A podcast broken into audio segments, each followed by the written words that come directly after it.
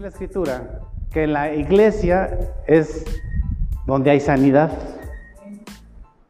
donde hay restauración. Aquí entre nosotros dice, ¿está alguno enfermo entre ustedes?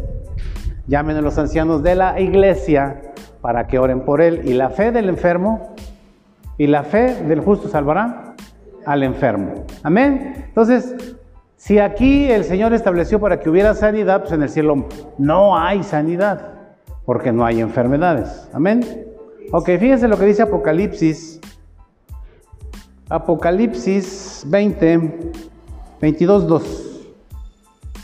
Apocalipsis 22, 2.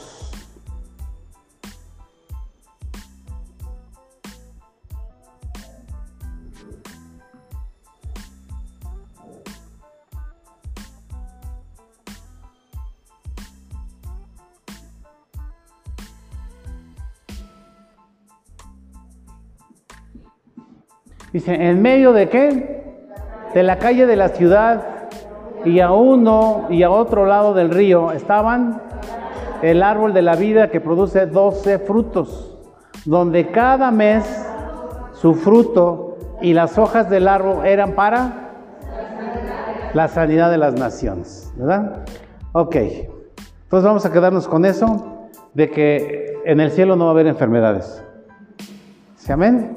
Ok, pues Dios te damos muchas gracias por la bendición que nos das en esta tarde. Gracias Señor, porque declaramos Señor que pertenecemos al reino de los cielos que Jesucristo vino a establecer para que nosotros viviéramos una vida y una vida en abundante, Señor. Padre, porque tú llevaste a la cruz del Calvario todos nuestros dolores. Por tus llagas somos sanos, Señor bendito, y lo creemos. Así que nosotros no tenemos miedo de ninguna enfermedad, de ningún virus, de nada, Señor, porque tú lo venciste en la cruz del Calvario. La iglesia, Señor, el lugar donde nos reunimos, es el hospital donde los justos vienen a recibir sanidad. Señor, lo creemos en el nombre de Jesús. Amén. No están ustedes para saberlo, ni yo para platicárselos. Pero toda la noche pasé una nochecita así media, media, media sabrosa. Traía yo un dolor en la espalda baja. Me ponía de un lado, me ponía del otro. Me sentaba y me quedaba pegado. Decía, ay, yo no sé si a alguno le ha pasado alguna vez. Espero que no. No te puedes levantar. Pero en la primera clase que tuvimos, miren.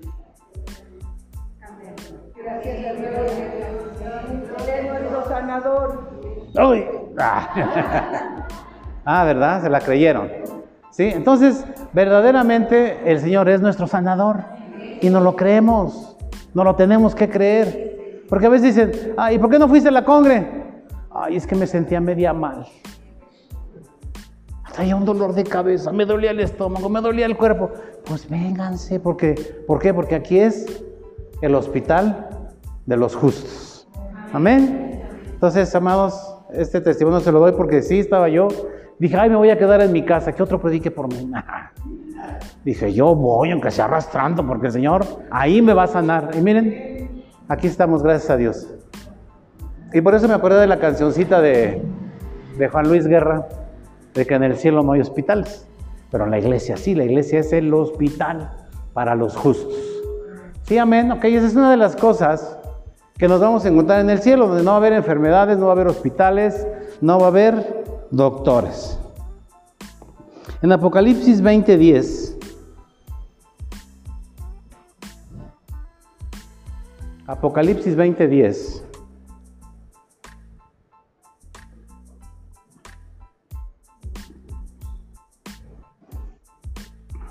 Dice, y el diablo que los engañaba fue lanzado en el qué?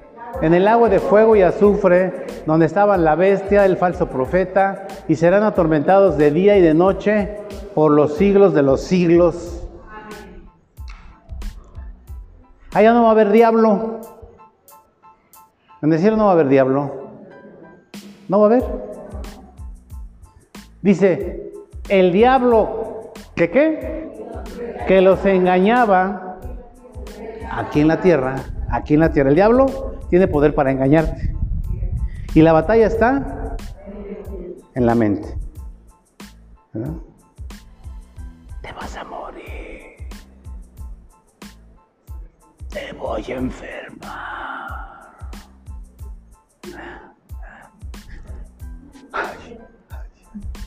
Y empiezas a tocarte el pulso, esto, lo otro. No, no, voy al médico.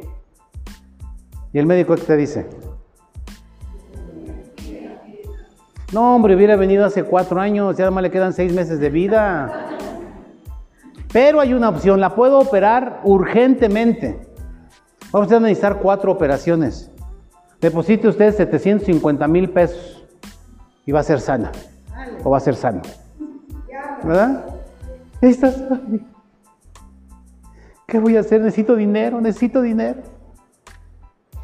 Pero los que conocemos la escritura, dice que Él llevó en su cuerpo nuestra sanidad. Por sus llagas, nosotros fuimos sanados, fuimos curados. No te van a curar, ya te curaron. ¿Sí? Así es que la verdad es que el diablo es mentiroso y te engaña. Eso es con respecto a la salud. Otro engaño que el diablo te hace es de que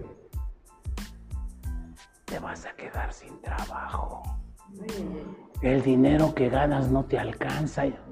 Ya viene la renta, la letra del carro, París, Londres, Liverpool, Electra, ¿no? Te van a embargar, te van a echar la chota. ¿Por qué? Porque el diablo era qué? El que te engañaba. ¿Por qué no dice, no dice ahí, te decía la verdad? Porque la verdad es lo que dice Dios. ¿Sí? Jesús dice, yo vine a darte una vida y una vida para que la vivas en abundancia. Yo llevé en mi cuerpo mortal todas tus enfermedades. El castigo de tu paz fue sobre mí y por mis llagas tú ya fuiste sanado. Esa es la verdad. Esa es la verdad. Cuando el diablo te habla, dile, mentiroso, no me quedan tanto de vida, no me van a correr de mi casa, no se van a juntar esto, porque la verdad dice que yo voy a tener una vida y una vida en abundancia aquí en la tierra. Soy sana, ¿verdad? No va a haber depresión, porque el castigo de nuestra paz fue sobre Él. Él pagó por tu bienestar, para que tú estés gozosa y contento. Dice, si yo estoy por ti, ¿quién contra de ti? ¿No te he dicho que yo voy a estar contigo todos los días hasta el fin del mundo? No te voy a dejar ni te voy a desamparar. O sea, no depende de ti si Dios está contigo o no. Él dijo, voy a estar contigo todos los días. No dijo, voy a estar contigo el domingo en la congre, pero saliendo yo me quedo ahí porque es mi casa. Y todo que te vaya bien. No, tú eres la casa de Dios. Dios habita en ti. ¿Sí, amén? Entonces, dice que el diablo ya no va a existir en el cielo, diciendo que aquí todavía te engaña, pero tú tienes que conocer la verdad que Dios tiene para ti. Y la verdad es que el diablo es un mentiroso, que el diablo es un engañador, que batalla en la mente. Y el problema es de que le creemos al diablo. Pero dice que ese diablo va a ser qué? Lanzado al agua de fuego, fuego y azufre, donde estaban qué? la bestia, el falso profeta, y serán atormentados día y noche por los siglos de los siglos. ¿Qué lugar se llama ese? ¿Qué lugar va a ser ese? ¿El qué? ¿Ustedes creen todavía en el infierno? No, hombre, eso no es cierto. No, ahí no dice infierno. Ahí no dice infierno. Cuando tú les hablas a las gentes de allá afuera, ¿verdad? De que ahí existe un Dios, de que existe un diablo, de que existe el infierno, se dice, ¿no? Pero ¿en qué siglo estás? La religión es el opio de los pueblos. Pan y circo. Vive feliz mientras puedas, tal vez mañana no tengas tiempo. Y echa tus carnes a reposar. ¿No? Eso no es cierto. Eso es para, las, eso es para los de entonces. Ahorita nosotros ya, ya la libramos. Si el diablo fue lanzado, ahí en ese tiempo fue lanzado al lago que arde con fuego y azufre, ¿para hacer qué? Atormentado. Fíjense, el diablo va a ser atormentado. Ese lago que arde con fuego y azufre se llama infierno. Todavía no existe ese, lugar. Todavía no existe el infierno. ¿Sí? Así es que tú no le digas, ay, te vas a ir al infierno. Todavía no. El infierno es un lugar de sufrimiento. Dice que fue lanzado al lago que arde con fuego y azufre para que fueran qué? Atormentados de día y de noche por los siglos de los siglos, de los siglos, de los siglos, de los siglos, de los siglos, de los siglos. Bueno, de los siglos a la 10, 10 a la n más 1. A ver, esos físicos matemáticos, ¿qué quiere decir? A la 10 a la n más 1, ¿qué es? Forever and ever and ever. Forever and ever and ever, ¿sí? Entonces, el infierno lo va a inaugurar no el diablo, lo va a inaugurar el falso profeta y la bestia. ¿Sí? Que es el anticristo. Ok, entonces ya conocimos dos cosas. No va a haber qué? Enfermedades. ¿En dónde? Y no va a haber diablo ni demonios. ¿Sí? Ok. Número 3. Apocalipsis 21, 8 y 27.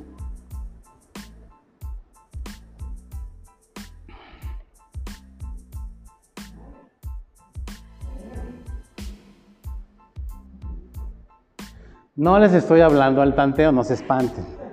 No digan, ay, ¿yo por qué estoy ahí? ¿Eh? Dice, ¿pero qué? Pero los cobardes e incrédulos, los abominables y homicidias, los fornicarios, los hechiceros, los idólatras y todos los mentirosos tendrán su parte en el lago que arde con fuego y azufre, que es la muerte segunda. Esos sí van a estar en el infierno. ¿Sí? Y hay una lista más grande, ¿eh? Es nada más así indicativa para que le midas el agua a los tamales, ¿no? Dice, los cobardes e incrédulos. ¿Cómo? Esos que dicen, no hombre, el diablo no existe. ¿Ese qué es? Es un incrédulo. No hombre, Dios no existe. Ah. ¿No es cierto? ¿Esos quiénes son? Los abominables y homicidas, los fornicarios, Ay, no, eso fue por época de las cavernas. Ahorita mi hija a los 12 años tiene que fornicar. Tiene que aprender la verdad de la vida. ¿No? Papás, mamás, ¿a poco no? ¿No? Que vaya conociendo. ¿Y los hechiceros? ¿Y los idólatras?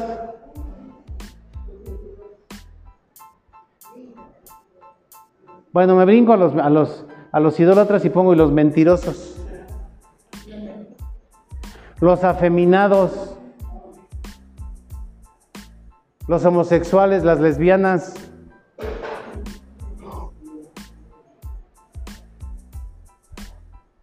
Y todos los mentirosos. Ay, yo no soy mentiroso. ¿Ya ves? ¿Cómo sí? ¿Cómo sí practicas la mentira? Entonces, ¿todos esos qué? ¿Van a estar en dónde? En el lago que arde y azufre. Y van a estar atormentados, ¿por qué? Por la eternidad. Así es que si tú eres mentirosita, ay, pero es una mentirosita blanca. Si eres mentirosito, si eres cobarde, si eres incrédulo, si eres homicida, si eres de esos no creas que el hechicero es el de 20 pelos de tortuga. No, no, no, no, no, no. Son, son brujos modernos que tienen sus amuletos, que las agüitas, que la estrellita, que la conchita, que los limones, que la rama de pirul, que de esto, que esto otro, ¿no? Que su elefante con el ese así, que para la buena suerte, y hasta te lo cuelgas en el pecho. Ese es un tipo de qué? De hechicería. ¿Sí? Y los idólatras. Dice, ay no, yo no soy idólatra. Yo no tengo, yo no tengo a, a Tlaloc en mi casa, yo no soy idólatra. Tlaloc es un ídolo. Pero si entendemos cuál es la qué, qué, significa la palabra ídolo, vamos a entender que no necesitamos tener un tótem, que no necesitamos tener por ahí algo. ¿Qué es idolatría? El primer y más grande mandamiento dice, amarás a Dios por sobre todas las cosas y a tu prójimo como a ti mismo. Entonces el primer mandamiento que Dios estableció es amarás a Dios por encima de todo. Si tú te amas más que a Dios, ya eres idólatra. Si tú amas más tu profesión que a Dios, ya eres idólatra. Si amas más a tu abuelita que a Dios, ya eres idólatra. Si amas a tus hijos, eres idólatra. Si amas a la América más que a Dios, eres idólatra. Y no se diga de los tigres. Cruz Azul. Peor las chivas, esas sí. Eso sí, se van derechito al lago que arde con fuego azul. Por tener una chiva de ídolo. ¿Mm? Entonces, cualquier cosa que antepongas a Dios, eso se llama idolatría. ¿Sí? Donde pongas tu confianza es idolatría, ¿verdad? Porque a veces tenemos ahí que, que, la pirámide del no sé qué y que la buena suerte, que el cristal y... Ay, platíquenme ese libro, yo me sabía todas esas cosas. Y no solamente me las sabía, las practicaba. Pero el Señor me rescató de ahí y me perdonó. Le dije, Señor, perdóname por tanta abominación. Porque dentro de mi ignorancia, yo andaba buscando a Dios. ¿Sí? Y yo decía en mi... ¿Sabes cómo es uno inteligente, no? ¿Eh? Y yo decía, ¿dónde puedo encontrar a Dios? Porque yo, yo, decía, si Dios es un espíritu, ¿dónde lo tengo que encontrar? Pues donde se muevan los espíritus. ¿Y dónde creen que se mueven los espíritus? En la brujería. ¿No? Y nos metimos, mi mujer y yo, a buscar a Dios en la brujería. ¿Y qué creen? No lo encontramos. Nuestras vidas siguen, mira, cada vez más para abajo. Hasta que por la misericordia de Dios, porque dicen, ah, me andas buscando, pues no estoy ahí. 180 grados y camina al revés. Muchos dicen, y me dio una vuelta de 360 grados a mi vida. Quedan en el mismo lugar, lelos. ¿No? ¿No? No, pero dicen, no, es que le dio un giro de 360 grados a mi vida. Estás igual. 180 grados es caminar al revés. ¿verdad? Entonces, todos esos van a estar ¿dónde? Entonces, por la misericordia de Dios, dice, nos lo anota ahí, dice, si tú practicas esas cosas, arrepiéntete. Para que no vayas a eso. Ama al Señor tu Dios por sobre todas las cosas. Recibe a Jesús como Señor y Salvador y tendrás vida eterna y te voy a librar de todo eso porque toda la humanidad estaba condenada a eso. Por eso es urgente que tú y yo prediquemos la palabra de Dios. Para que al amor, a la mayor cantidad de personas la salvemos de eso.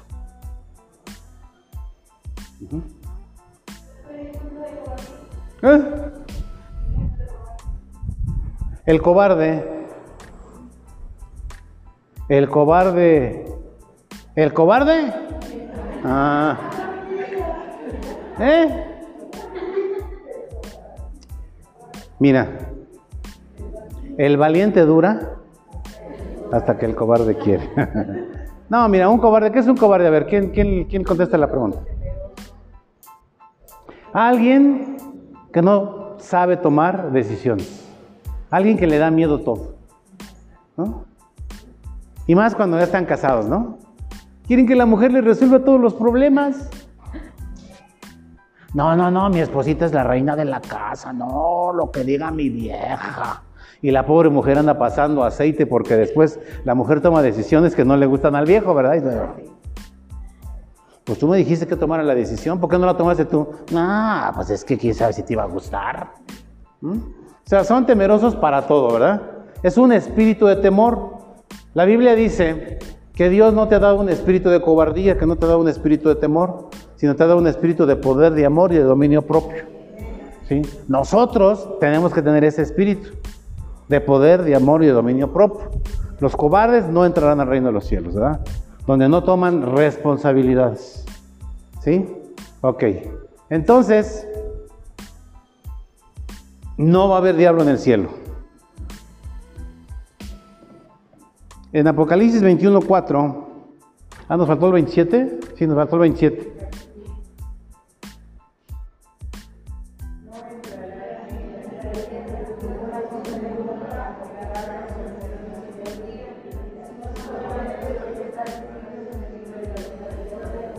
Ok, esto es bien interesante. Esto es bien interesante. Dice, dice, no entrará en ella ninguna cosa inmunda. ¿Qué es cosa inmunda? Tú eras una cosa inmunda, yo era una cosa inmunda. Ahora, ¿por qué ya no somos inmundos? Porque fuimos lavados por la sangre del cordero. ¿Cierto? Entonces, ninguno que no haya sido lavado con la sangre del cordero podrá entrar al reino de los cielos. Ni el que hace abominación ni mentira, sino solamente los que están qué? Inscritos en el libro de la vida del cordero. En otras ocasiones yo ya les he platicado de que en el cielo hay libros. Hay libros del árbol del libro de la vida del cordero. Está el libro de los hechos. ¿Sabes que hay un libro donde están anotando todo lo que haces? Todo lo que haces, bueno o malo. Y un día vamos a estar delante de la presencia de Dios. Bueno, nosotros no. Los que no, los los que no han sido lavados por la sangre del cordero van a ir al juicio del trono blanco. ¿Se acuerdan cuál era el trono? De que vamos a estar para condenación. Y entonces Dios va a abrir los libros va a decir, a ver, Timoteo, Pánfilo, a ver, ay, yo no, Señor. No, yo no hice esto. ¿Cómo no? Hace 25 años lo hiciste. No. Que pase el bar. Y te van a pasar al bar. Mira, ahí estarás tú. Miren, como, como en el cielo no va a haber tiempo, te va a pasar toda la historia de tu vida peloncita. Lo que hacías escondidas, lo que hacías a la vista, todo lo que hacías. Pero nosotros ya no, porque nosotros, por el sacrificio de Jesucristo, todo lo que hacías fue, perdonado, borrado. ¿Sí? Por eso nosotros nos vamos al tribunal de Cristo. El tribunal de Cristo es un juicio para bendición, para darnos coronas. ¿Se acuerdan de las coronas que les platiqué? Bueno, pues es para darnos las coronas. Entonces, ese libro de la vida del Cordero son todos aquellos que se han arrepentido de su vida de pecado y han recibido a Jesús como Señor y Salvador. En ese momento dicen que hay fiesta en el cielo por cada pecador que se arrepiente. Y tu nombre se escribe en el libro del Cordero. Y un día van a pasar lista y tú vas a decir, presente, pásele. Eh, pásele. Todos los que no fueron inscritos en el libro del Cordero no entraron al reino de los cielos. Pero nosotros, los que hemos sido arrepentidos, los que hemos sido lavados, justificados por la sangre del Cordero, tu nombre está ahí en el libro del Cordero. Y no va a haber poder que te borre de ahí. ¿Sale? Ok. Entonces, no entrará en ella ninguna cosa inmunda. Necesitamos ser lavados por la sangre del Cordero. ¿Cierto? Habíamos dicho la otra que era qué? Apocalipsis 21, 4.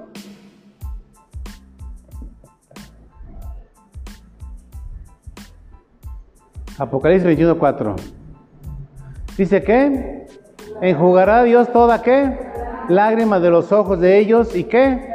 Y ya no habrá muerte, ni habrá más llanto, ni clamor, ni dolor, porque las primeras cosas pasaron. En este mundo todavía somos susceptibles de pasar por todo eso, de tener lágrimas, de tener dolor, de tener sufrimiento, de tener todo eso, ¿verdad? Pero en el cielo dice que no va a haber nada. A lo mejor puedes llegar a decir, ya llegaste a casa, tranquilo, tranquila, ya, a ver, a ver, a ver, a ver, listo, ya. ¿Qué te dolía? Sano. ¿Qué te falta? Listo. ¿Te faltaba una pierna? Te pusieron tres piernas. No, no más. Dice, me falta una para cuatro. Entonces no va a haber llanto, no va a haber clamor, dolor, porque las primeras cosas pasaron, o sea, ya pasó todo lo que te lastimaba. O sea, el cuerpo, el cuerpo físico que teníamos, ya no va a ser. Ya no va a permitir dolor, ya no va a permitir nada. Porque esas cosas ya pasaron. Ahora vamos a vivir en un lugar de paz, de amor y de tranquilidad. Mientras que los otros van a ir a lugares de qué? De tormento por toda la eternidad. ¿Sí?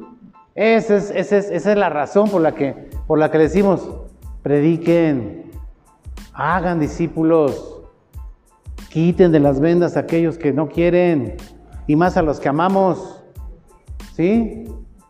Y aún a los que no amamos, porque dice que tenemos que, que predicar a toda criatura, ¿no?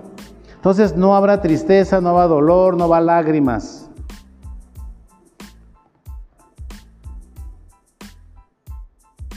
En el Apocalipsis 21.1.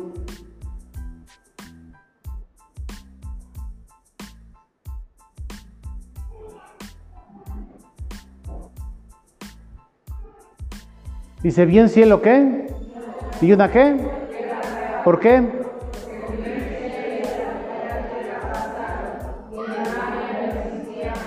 El mundo como lo conocemos va a dejar de, va a dejar de existir. Jesús ahí en Mateo dice, los cielos y la tierra van a desaparecer un día. ¿Sí? Y, vamos, y va a venir, dice, vi un cielo nuevo y una tierra nueva. Porque el primer cielo y la primera tierra pasaron. Y el mar ya no existía. Entonces la tierra como la conocemos ahora ya no va a existir va a ser completa y totalmente diferente. No va a haber mar, no va a haber sol, no va a haber luna, sino que la luz es la luz del Señor. Vamos a estar alumbrados por el Señor. Ya no va a haber día y no va a haber noche. Por eso no va a haber sol, no va a haber luna. ¿Mm? Fíjense, no habrá, no habrá sol en Apocalipsis 21, 23.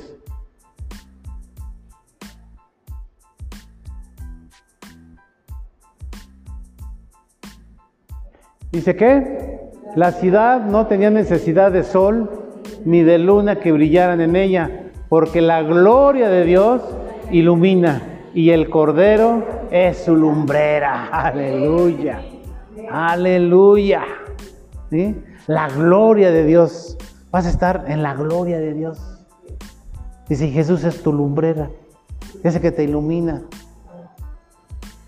La luz es Jesús. Dice, porque la gloria de Dios la ilumina. Y el Cordero es su lumbrera. ¿Y cuál es el Cordero? Jesús. Todos nos lo sabemos, ¿verdad? Que el Cordero es quién? Jesús. ¿Y él es qué? La lumbrera. Entonces, no va a haber tierra, no va a haber mar, no va a haber luna, no va a haber sol, no va a haber enfermedades, no va a haber llanto, no va a haber dolor, no vas a extrañar a nadie, eh, nada. El viejo que te pegaba, la mujer que te regañaba, ya no.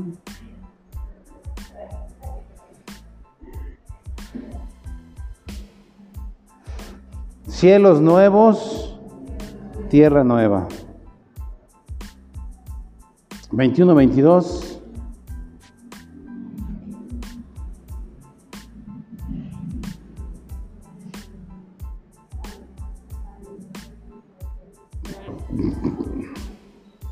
¿De qué dice qué?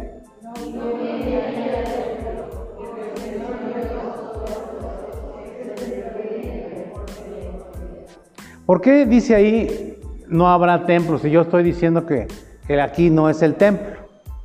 ¿Por qué ahí sí se refiere al templo?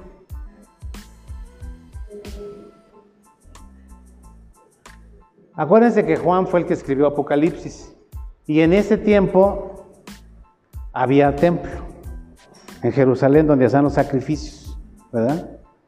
Pero ahora nosotros sabemos que eso ya no, sino que el templo eres tú, porque Él vive en ti, ¿verdad? Por eso dice, no vi en ella templo, porque el Señor Dios Todopoderoso es el templo, Dios mismo, vamos a estar viviendo en el Señor.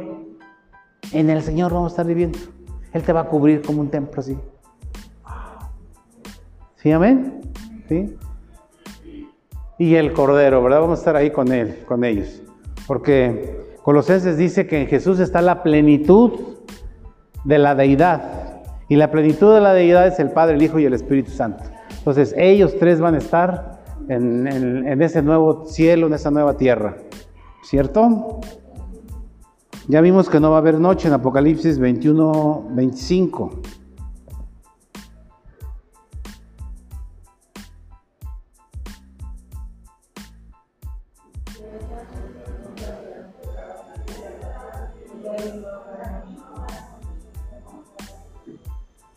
Ahora esta es una, esta es una semejanza de lo que hacían en la ciudad y a lo que hacían en el templo, ¿verdad? Había horas en que cerraban las puertas. Todavía en ese tiempo se usaban, se usaban, ¿me hablas? Gracias. Murallas y cerraban las puertas, ¿verdad? Para que en la noche no se metieran gente indeseable, ¿verdad? Entonces dicen, y las puertas nunca serán cerradas de día, pues ahí qué? No habrá noche. No habrá noche. Entonces, ¿cuántos quieren vivir en ese lugar? En Apocalipsis 22, 3.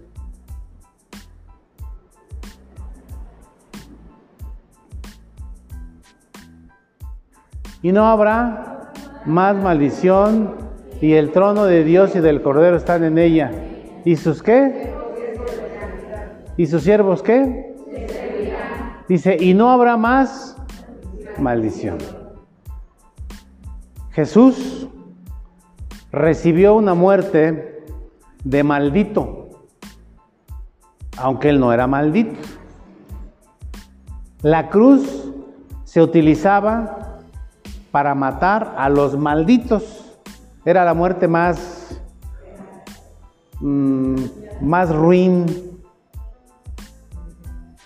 Y que solamente los más malditos iban a la, a la cruz. Entonces Jesús se hizo, él mismo se hizo maldición para borrar de nosotros las maldiciones. Porque nosotros generacionalmente andábamos arrastrando maldiciones de nuestros antepasados. ¿Sí? ¿Y cómo son esas maldiciones? Bueno, cuando tú vas a ver un médico por primera vez, ¿qué hace el médico? Te empieza a preguntar qué.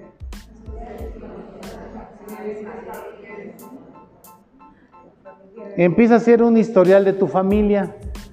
¿Quién de su familia padeció del corazón, de esto, de las enfermedades que ya sabemos, ¿verdad? Y todas esas vienen por maldiciones generacionales. ¿Sí? Por eso hay familias completas que sufren de esas enfermedades o que sufren de situaciones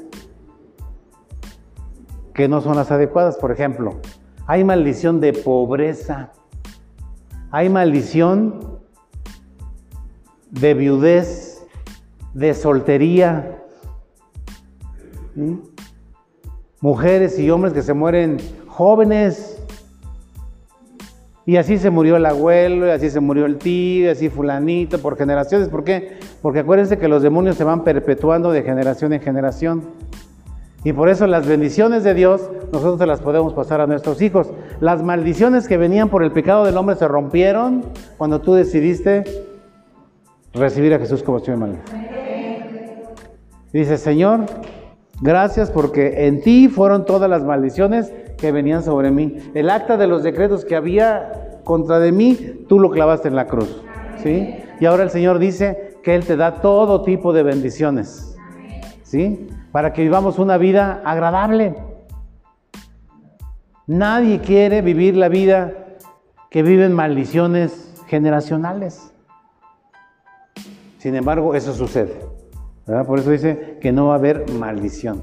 En, en Gálatas Ahí nos habla Pablo acerca de que Él se hizo maldición para romper con todas las maldiciones sobre nosotros. Así es que si tu papá tenía diabetes o tu mamá tenía problemas del corazón, en Jesús se rompió. Borrón y cuenta nueva, ¿verdad? Ahora somos sanos por las llagas de Jesús. Somos libres de toda atadura generacional. Somos libres de todo lo que hayamos hecho en nuestra juventud, voluntaria involuntariamente. Cualquier cosa que te hayan echado sobre ti, voluntaria e involuntariamente, se rompe. ¿Sí? Porque hay maldiciones que se transmiten. Hay maldiciones que te transmiten desde que estás en el vientre de la madre. Por eso en Jesús se rompen y ahí no va a haber más maldiciones, ¿verdad? Porque Jesús ya pagó por todo eso.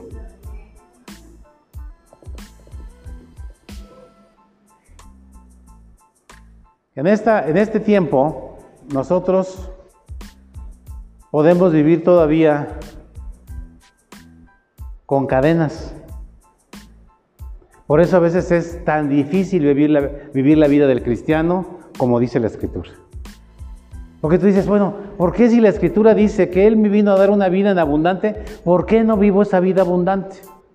Si Él dice que por sus llagas yo soy sana, ¿por qué tengo que pasar enfermedades? Si Él dice que mi paz, eh, su paz me da, ¿por qué no vivo en paz? ¿Por qué vivo con sobresaltos toda la vida? ¿Por qué me da miedo la oscuridad? ¿Por qué me da miedo salir? ¿Por qué hay temor en tu vida? ¿Por qué a veces no cambias de trabajo? Porque nos da miedo qué va a pasar. No, por aquí me estoy ganando tres pesos diarios. Sí, allá me ofrecen seis, pero ¿y qué tal si no? ¿Y qué tal si aquello? ¿Y qué tal si el otro? ¿Verdad? O nuestras mamás queridas o nuestros abuelitos queridos, ¿verdad? Nos mandan maldiciones. ¿Qué es lo primero que hace tu mamá y tu papá cuando estabas chiquito y hacías algo inadecuado? Te maldecían. Eres un... eres una... nunca... siempre... ¿No es cierto? Es más, marcamos a nuestros hijos con apodos. Gorda. Y cuando crece la pobre gorda, flaco, chaparro, tonto. No te digo que si hicieran un concurso de tontos no te dejaban entrar porque te los ibas a llevar de calle. ¿No? Entonces, nosotros mismos maldecimos. O nunca te va a ir bien. ¿O no? Y nunca te va bien. Ese hombre no me gusta matar y leer No es de nuestra alcurnia. Y es más flojo que, que con el cuate que, bueno, ¿para qué les platico? Entonces muchas de ustedes ya saben cómo es eso. Entonces, todas esas maldiciones en Jesús se rompen y tienes que estar seguro de que en Jesús rompen esas maldiciones para que puedas entender que eres libre de todas esas ataduras. ¿Sí? Dice, dice, dice el Señor, dice, esfuérzate y sé valiente. Haz las cosas que normalmente no te, no, no te animabas a hacer. Porque dice Señor, yo te he dado un espíritu de poder, de amor y de dominio propio. Esfuérzate y sé valiente. Donde quiera que tú vayas, yo voy a estar contigo. Lo que tú vayas a hacer, yo te ayudo. No digas no puedo, el Señor está conmigo. Y ese es el modo de pensar de nosotros en Cristo. Que no se nos tupe nada. Pero a veces tenemos el mismo, todavía la misma información de cuando vivíamos en el mundo, ¿verdad? Que nos dan miedo muchas cosas, que no, no, nos decidimos por esto, que yo nunca voy a servir, es que mi mamá siempre hacía las cosas por mí, es que esto y el otro, y estamos siempre de media tabla para abajo. ¿Por qué? Porque no hemos dado que el Señor transforme tu vida. El Señor dice, yo te crié para que seas cabeza y no cola. Yo estoy contigo para que tengas éxito en la vida. Sin miedo al éxito, hijo, sin miedo al éxito. ¿No? Pero nos da miedo, nos da temor. ¿Por qué? Porque el diablo te engaña y te dice, no vas a poder. Ese puesto no es para ti. No es cierto que eres sana, no es cierto que eres sano. Mira, ahí están los exámenes, chécalos, velo. Y tú como bien inteligente, así bien madura, ¿no? Dices, por eso el Señor levantó a los médicos para que me examen y me saquen toda mi lana. ¿Ah? Entonces, si dice el Señor que por su llaga somos sanos, somos sanos. Si Él dice que Él va a estar contigo todos los días, Él va a estar contigo todos los días. Ningún arma forjada contra ti prosperará. Cualquiera que quiera ir contra de ti, primero tiene que ir a través de Él, porque Él es un escudo, Él es nuestra muralla. Nosotros no estamos solos, no estás solo, no estás sola. El poder de Dios está contigo. Anímate a hacer lo que no hacías antes. Anímate, escucha la voz de Dios, dice, hazlo, vámonos. Pero tenemos que tomar en cuenta a Dios, porque a veces luego somos bien independientes y queremos hacer las cosas como tú quieres. Sino Dios tiene planes y proyectos para tu vida, mejor que los que tú tienes para ti. Los mejores planes para ti son los planes de Dios para ti no los planes que tú tienes para ti, son los planes que Dios tiene para ti. Porque Él vino a darte una vida y una vida para que la vivas en abundancia. Amén. Entonces, amados, arrepentirnos de nuestra vida de pecado, estar seguros que nuestro nombre está escrito en la vida del Cordero y cuando venga el tiempo de la venida del Señor, tenga la seguridad de que te vas a ir con Él que no te vas a quedar, porque los que se queden ya no hay chance. ¿eh? Yo no sé cuántos sepan de la venida del Señor, pero cuando Jesús venga y nos encontremos con Él en las nubes, muchos se van a quedar y van a estar listos para irse al infierno. Los únicos que van a tener otra oportunidad son los judíos, nosotros ya no. Dice que cuando haya entrado la plenitud de los gentiles, en el reino de los cielos, entonces Jesús vendrá. No va a haber otra oportunidad. Y entonces vamos a vivir, van a vivir todo lo que Apocalipsis dice y de las calamidades que Apocalipsis dice que vas a vivir. Y después la condenación eterna. Amén. Entonces, Señor, te damos gracias, muchas gracias. Muchas gracias por darnos ese pequeño recorrido, Señor, por el cielo es el lugar, Señor, que tú tienes preparado para aquellos que te aman, para aquellos que han decidido entregar su vida a ti, para aquellos, Señor, que se han dejado lavar por la vida del Cordero. Señor, que aunque nos digan que somos fanáticos, que somos eh, aleluyos, que somos anticuados, Señor, tú eres el mismo, tú no cambias. Tu palabra es fiel y es verdadera, Señor.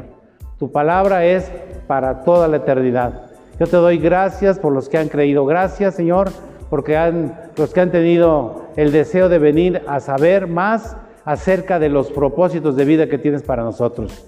Yo te doy gracias por la vida de cada uno, Señor, y declaro que toda banda mágica que el enemigo haya puesto en los ojos para que la palabra de Dios no les resplandezca es quitada en el nombre de Jesús, para que tu luz abra su entendimiento, para que su luz, su luz los lleve por los caminos que tú tienes trazados para nosotros.